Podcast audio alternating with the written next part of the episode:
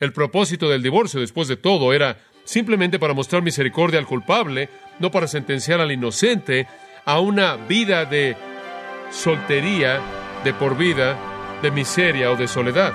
Entonces el ideal del matrimonio es el mismo y Jesús lo dice.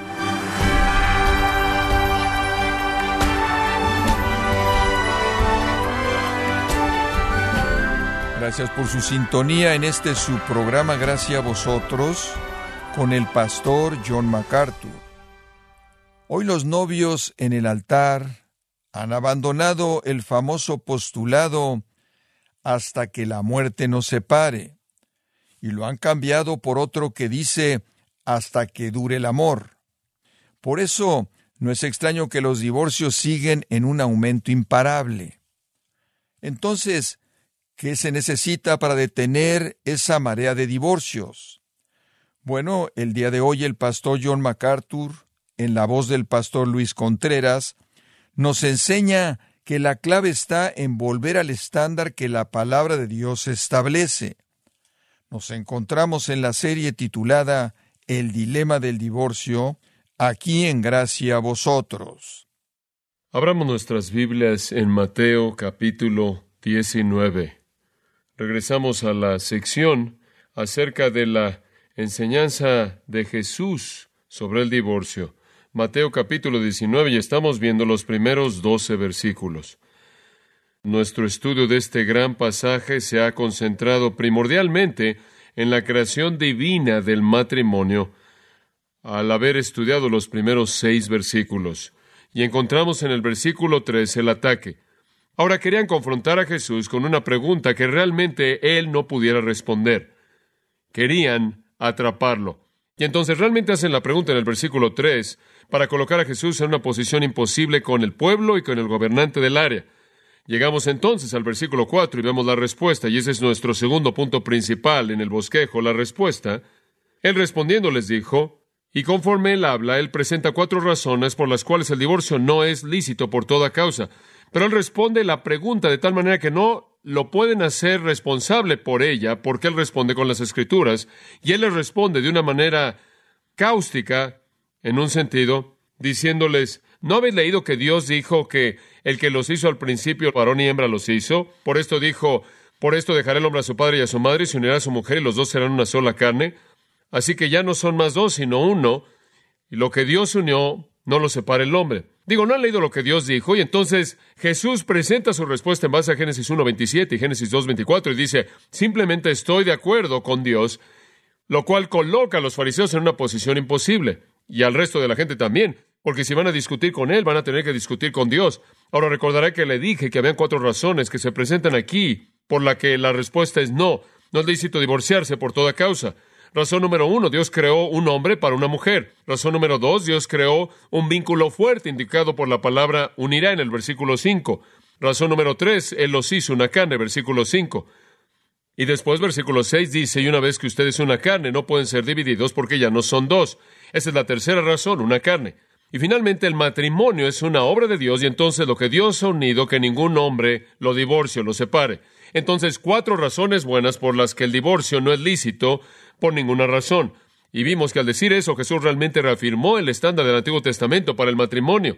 Él afirmó que Dios deseaba que el matrimonio fuera una relación monógama de por vida entre dos personas. Y la última vez, en cierta manera, rastreamos ese pensamiento, ¿no es cierto? a lo largo del Antiguo Testamento y vimos que nunca cambia. Usted llega al final del Antiguo Testamento, usted llega al libro de Malaquías, el último libro, y en eso Dios reitera exactamente lo que él dijo en Génesis, lo dice en Malaquías 2, versículo 16, aborrezco el divorcio o el repudio. Entonces Dios no ha cambiado su postura desde el principio del Antiguo Testamento hasta el final del Antiguo Testamento, él todavía odia el divorcio. Ahora alguien podría preguntar en respuesta a las cosas de las que hablamos en el Antiguo Testamento, ¿qué es lo que constituye un matrimonio? Cuando decimos lo que Dios ha unido no lo separa el hombre. ¿Qué es lo que hace un matrimonio? Y algunas personas han tratado de decir, bueno, la relación sexual es lo que constituye un matrimonio. Lo único que tiene que tener usted es una relación sexual con alguien y de manera automática usted está casado porque esa es la esencia de una carne y lo que realmente es el matrimonio. Pero eso no es verdad bíblicamente.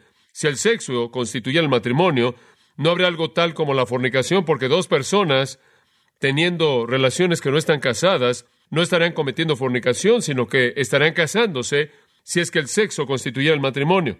Pero Dios dice que cuando dos personas no casadas cometen un acto de relación sexual juntos, no es un matrimonio, eso es un pecado, eso es fornicación.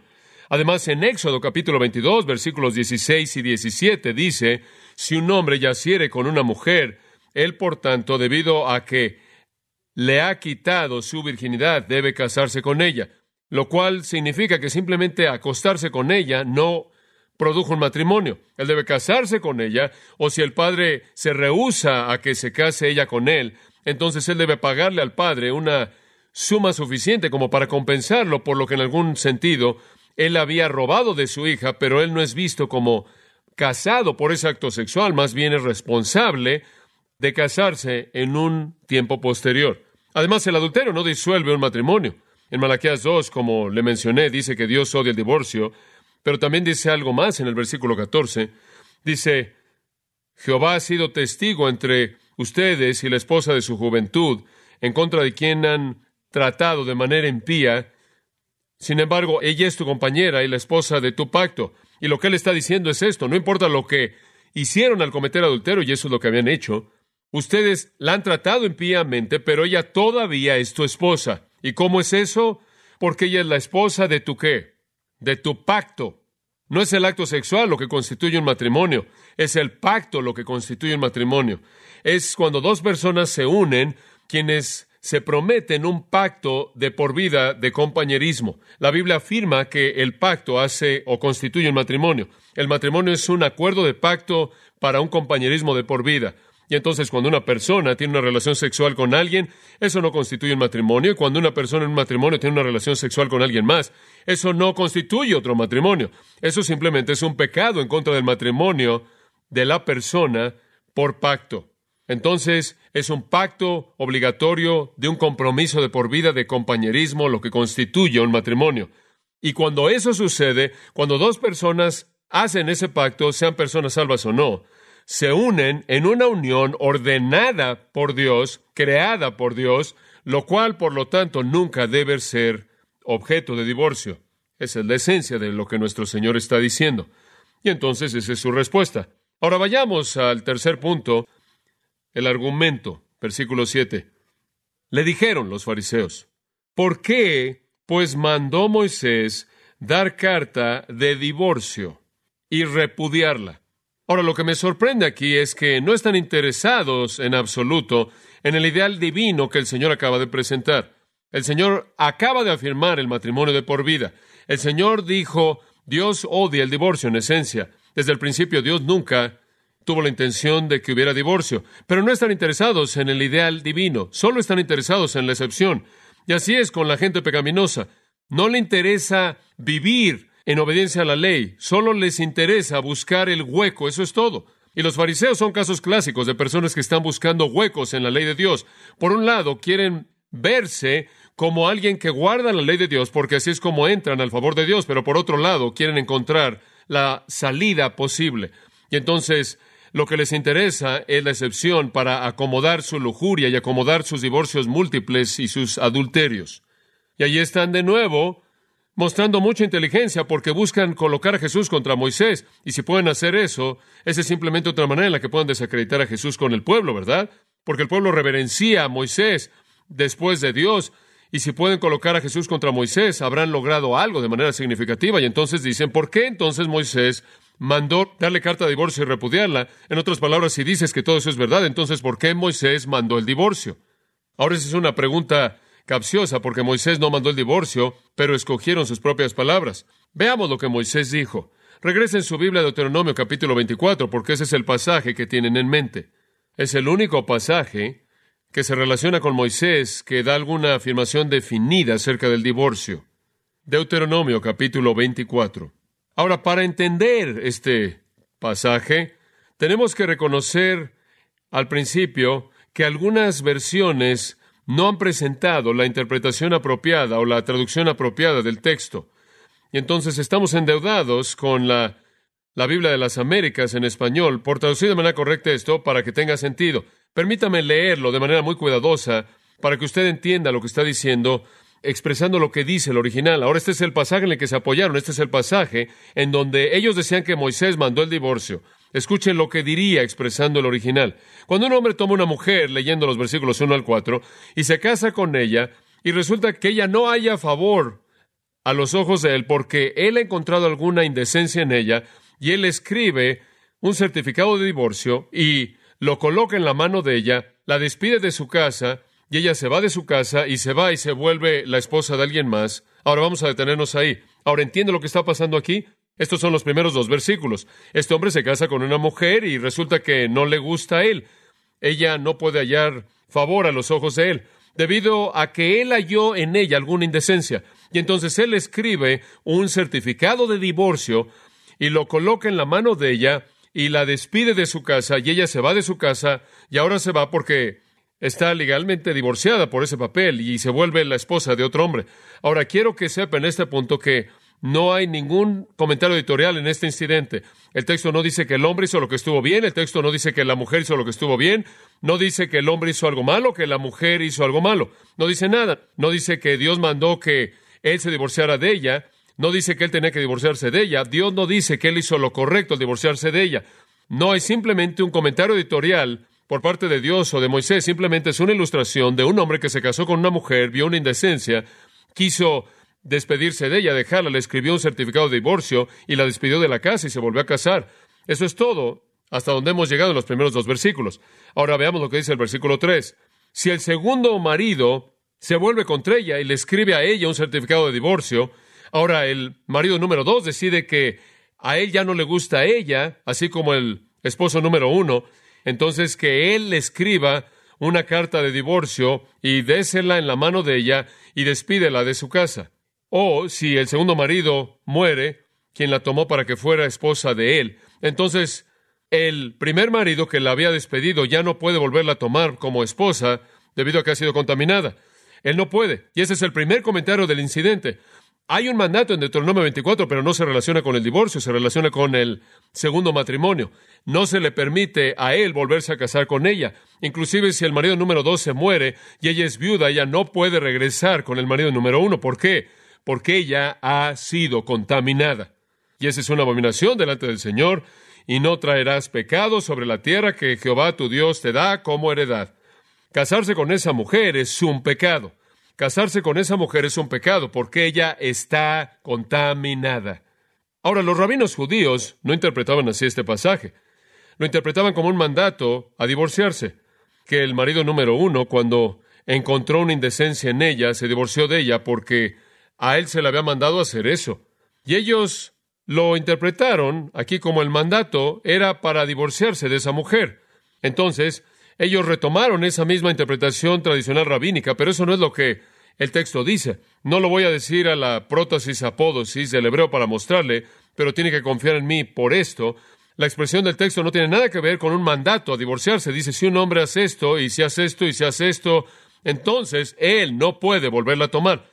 El mandato es que él no puede tomarla de regreso, no que él puede, que debe divorciarse de ella. Pero esta fue la interpretación del pasaje sobre las cuales los fariseos habían basado sus muchos divorcios. Y entonces le dicen a Jesús, ¿por qué entonces Moisés mandó darle un certificado y divorciarla? Y todo esto era una interpretación equivocada de Deuteronomio capítulo 24. El pasaje no promueve el divorcio, no lo tolera. Escuche esto, el pasaje no manda el divorcio, el pasaje regula las segundas nupcias. Es un pasaje diseñado para regular las segundas nupcias. Ahora, simplemente para su información, hay otros lugares en el Antiguo Testamento en donde el divorcio es mencionado.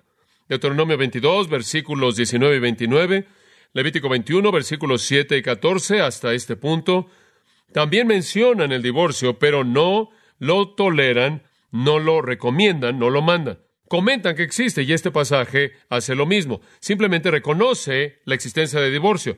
No es mandado ni siquiera es aprobado. Pero en el pasaje encontramos que hubo una causa para este divorcio. Y veámosla y entenderemos el pasaje. Porque halló en ella alguna inmundicia o alguna indecencia. Permítame decirle lo que el hebreo literal es. La desnudez de una cosa. Él encontró en ella la desnudez de una cosa. Ahora hay todo tipo de posibilidades para esto en la tradición judía. Los judíos decían que podía ser cualquier cosa. Como le dije la última vez, cabello suelto, andar por la calle diciendo cosas malas de su suegra, quemar la cena, hablar con hombres, cualquier cosa, y ellos encontraban que eso era una indecencia o una inmundicia o la desnudez de una cosa, como lo interpretan. Pero si usted quiere saber cómo interpretar la Biblia, usted no la interpreta por la manera en la que a usted le gusta interpretarla. Usted la interpreta por su contexto. Y si usted simplemente puede retroceder un poco al capítulo 23, va a encontrar el mismo término que es usado y es muy interesante. Capítulo 23, versículo 13. Aquí hay una regulación, una norma acerca de enfrentar con la eliminación, la eliminación física. Tendrás también entre tus armas una estaca, y cuando estuvieres allá afuera acabarás con ella, y luego al volverte cubrirás tu excremento. Porque Jehová tu Dios anda en medio de tu campamento para librarte y para entregar a tus enemigos delante de ti, por tanto tu campamento ha de ser santo, para que Él no vea en ti cosa inmunda, ahí está el término, y se vuelva de en pos de ti. Ninguna indecencia, ninguna inmundicia. Simplemente está diciendo, tapa tu excremento, eso es lo que está diciendo porque Dios camina en tu campamento junto con otras personas, por cierto. Parece ser un asunto muy obvio de decencia, y ese es el mismo término que es usado en el 24.1. Él encontró alguna indecencia en ella, algo inmundo, algo sucio, algo vil, algo vergonzoso, algo inapropiado, algo que no era apropiado para una mujer, algo vergonzoso para el marido de ella. Pero no puede referirse al adulterio, porque el adulterio en este punto resultaba en qué? En la muerte ya habría dicho adulterio. Es algo sucio, algo vergonzoso, algo vulgar o algo despreciable, pero no adulterio, porque Deuteronomio 22 dice claramente que debe haber muerte por el adulterio en los versículos 22 al 24. Entonces esto tiene que ser algo corto de adulterio. Ahora no sabemos lo que es, pero permítame darle lo que creo yo que es el entendimiento apropiado. Si usted supiera en su sociedad que el adulterio terminaba en la muerte, Usted podrá hacer muchas cosas, pero generalmente se controlaría a sí mismo para quedar corto de adulterio, ¿verdad? Digo, usted realmente no quería morir. Y entonces aparentemente lo que pasó fue que habían personas que estaban entrando en algún tipo de pecado sexual u otro pecado vergonzoso, habitual, quedándose cortos de cometer adulterio, actos que quedaban cortos de adulterio. Y eso parece que es lo que pasó en Deuteronomio 24. Aquí hay una mujer que es vergonzosa, que es vil, y ella queda corta de adulterio para que la pena de muerte no pueda ser aplicada. Pero ella comete estas cosas malas y su marido simplemente se divorcia de ella. Y dice usted, bueno, ¿sabes una cosa? Quizás hay una buena razón por ello. Me acuerdo cuando era joven en el ministerio, una pareja que estaba divorciada debido a que la mujer dijo que el marido era vergonzoso en sus hábitos físicos de higiene, y nunca lo olvidaré. Puede suceder y quizás inclusive había esa posibilidad, no lo sé, pero él se divorció de ella. Pero ¿sabe lo que pasó? Ella salió de su unión y se casó con otro hombre. Inmediatamente se volvió qué? Contaminada. Dice usted, ¿por qué? Porque no hubo base para qué? Para el divorcio. Y tan pronto como ella entró en otra relación continua con un hombre, aunque ella tenía un papel en su mano, ella no era nada más que una adúltera. Dice usted, no fue culpa de ella. Él se deshizo de ella. Es correcto. Él hizo de ella una adúltera. Y eso es exactamente como el Señor lo expresa en Mateo capítulo 5, cuando dice que si usted se divorcia de su esposa por algo menos que adulterio o fornicación, usted hace de ella una adúltera. Ella se vuelve inmunda. Y esa es la razón por la que inclusive si su segundo marido murió, él no podía volverla a tomar de regreso porque Dios no quiere que él se case con una adúltera contaminada. Y entonces, el punto de Deuteronomio 24 es que si usted se divorcia de su esposa por cualquier cosa corta de qué, de adulterio, usted hace que ella que cometa adulterio. Y quien se casara con ella, ¿qué? Cometa adulterio. Y entonces cuando usted se vuelve a casar, ¿qué hace usted? Comete adulterio. Y la mujer con la que usted se casa comete adulterio. Usted literalmente prolifera el adulterio por todos lados. Ella se volvió inmunda, se contaminó, porque ella no tenía base para terminar la primera unión, y entonces la segunda unión era inaceptable para Dios. Y ella se colocó a sí misma en la misma categoría de la que leemos en Mateo 14 de la última vez, ¿recuerda usted? cuando vimos que Agripa se había casado con Herodías, pero la Biblia dice que ella es la esposa de su hermano Felipe, porque Dios no reconoce la disolución de la primera unión. Él no reconoce el matrimonio, por lo tanto, de la segunda unión legítimamente, y como consecuencia, él está viviendo en adulterio. Entonces, Deuteronomio 24 no manda el divorcio. Manda que usted no se vuelva a casar, no se case por segunda vez con una persona divorciada de manera ilegítima. Es una palabra muy fuerte, amigo mío. Usted no debe casarse con una persona que se ha divorciado de manera ilegítima porque usted se está casando con alguien que está contaminado y es inmundo. Ahora, como puede ver, Dios está protegiendo el matrimonio y Él está diciendo esto. Usted no nada más se puede divorciar de su esposa por lo que usted quiera o la va a convertir en una adúltera, el que se case con ella adultera, y usted mismo también si se casa con una, entonces sepa eso, y eso deberá ayudarle cuando piensa en deshacerse de su esposa. Porque si usted va a volverse un adúltero y con quien usted se case va a caer en esa categoría, entonces también van a quedar igual. Y como puede ver, Dios en un sentido está tratando de aislar esa relación de por vida de un hombre y una mujer monógama al hacer que la alternativa sea desastrosa. Y entonces este texto no manda el divorcio, manda que usted no se vuelva a casar con una persona divorciada de manera ilegítima. Ahora regresemos a Mateo capítulo 19 y quiero que observe los versículos 8 y 9 y nos moveremos del ataque a la respuesta al argumento en el versículo 7. Discutieron con él y ahora a la afirmación. La afirmación en los versículos 8 y 9. La afirmación. Él les dijo, por la dureza de vuestro corazón Moisés os permitió repudiar a vuestras mujeres, mas al principio no fue así. Nunca tuvo la intención de ser así. Eso es lo que significa. No fue un mandato debido a la dureza de su corazón. Moisés que lo permitió, lo toleró. Pero quiero apurarme a añadir que él no lo toleró por indecencia, ¿verdad? Él no lo toleró por una conducta vergonzosa, no lo habría tolerado por nada debajo de eso, él no lo habría tolerado por quemar la cena si no hubiera sido por algo vil, si puedo usar esa frase, una manera de conducirse extramental, si no fue por eso, por vivir ahí en la orilla del vicio, el adulterio y la lujuria, si no fue por eso, no sería por nada menos que eso, ¿verdad?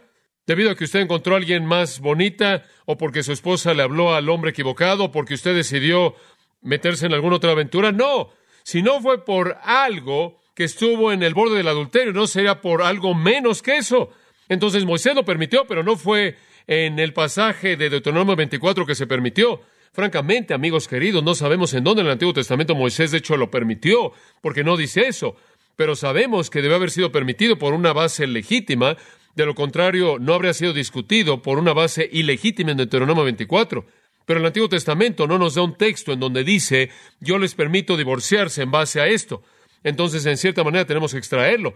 Y creo que hay una razón por ello. Creo que Dios evitó decirlo. Es un permiso, pero en cierta manera está tras bambalinas. No es presentado de manera clara, no sé que la gente se apresurara a llegar a ese pasaje para justificarse a sí misma. Ahora, el punto del Antiguo Testamento es este, entonces. El divorcio por algo menos que adulterio lleva al adulterio. Y claro, cuando había adulterio, Dios se enfrentaba con eso, con la muerte. Pero en su gracia, y aquí llegamos a este versículo 8, en la gracia de Dios hubo una transición en el Antiguo Testamento de la muerte al divorcio por el adulterio. Tenemos que entender eso. Debido a que Dios es un Dios de gracia, Él no siempre implementó la pena de muerte, ¿verdad? Por ejemplo, ¿Acaso David cometió adulterio? Sí, muchas, muchas veces. ¿Murió? No. Dios mostró gracia. Y muchos otros cometieron adulterio. ¿Salomón cometió adulterio? Solo el cielo podría registrarlo. El punto es este. La gracia de Dios se manifiesta en el Antiguo Testamento. Y en algún punto a lo largo del proceso de la historia, Dios en su tolerancia perdonó la vida y permitió el divorcio. Si el matrimonio solo pudiera ser terminado por el adulterio mediante la muerte, entonces estoy convencido de que Dios solo habría permitido que el matrimonio fuera separado por el divorcio en el caso del adulterio. Y entonces solo cuando usted tuvo dureza de corazón, dureza de corazón. Como puede ver, el punto es este. Cuando hubo un problema irreconciliable, en otras palabras, usted tiene a un cónyuge en un matrimonio que está en una relación adúltera, y no la va a dejar y no la va a dejar y no hay manera de traerlo de regreso, no hay manera de restaurarlo. Dios puede mostrar gracia a esa persona adúltera, pero cuando el corazón duro no es suavizado, Dios permitió el divorcio para que la parte inocente tuviera la libertad de volverse a casar. Creo que cuando usted tiene un adulterio impenitente, irreconciliable, usted tiene un corazón duro y usted está buscando su adulterio de una manera endurecida de corazón, entonces Moisés lo permitió, no lo promovió, no lo recomendó, no lo mandó, pero permitió el divorcio cuando Dios expresó gracia y no trajo la muerte. Es lo único que podemos entender de eso, de otra manera no tiene sentido. No podemos dar más flexibilidad de lo que la palabra de Dios da. Fue una concesión debido al pecado para hacer que la vida fuera más tolerable para aquel en contra de quien se pecó. Después yo creo que Dios no castigaría a la víctima inocente porque Él mostró gracia y no mató al culpable. ¿Lo entiende? Porque si Dios matara al culpable, el inocente sería que libre. Pero solo porque Dios muestra gracia al culpable, no significa que Él tiene que penalizar al inocente. Moisés permitió el divorcio. Pero ese nunca fue, versículo 8, nunca fue el diseño original de Dios.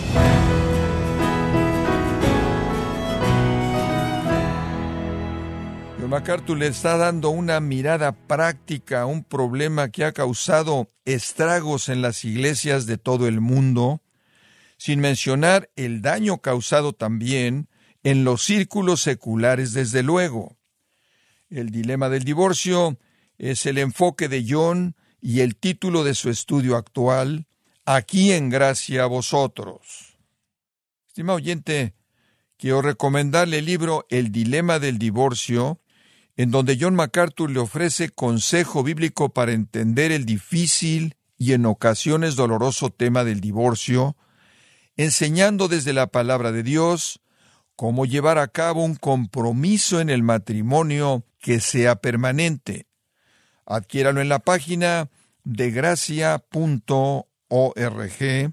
o en su librería cristiana más cercana, recordándole que puede descargar todos los sermones de esta serie El Dilema del Divorcio, así como todos aquellos que he escuchado en días, semanas o meses anteriores, animándole a leer artículos relevantes en nuestra sección de blogs, ambos en gracia.org.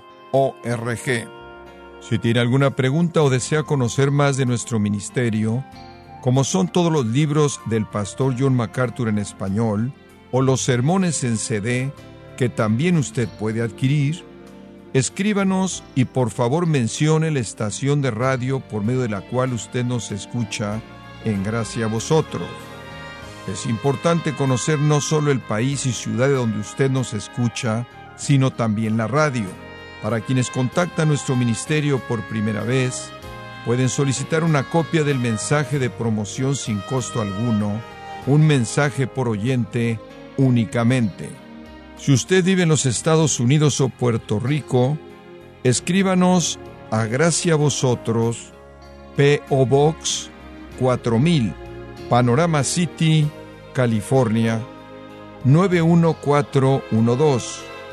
O puede escribirnos a través del siguiente correo electrónico radio arroba gracia.org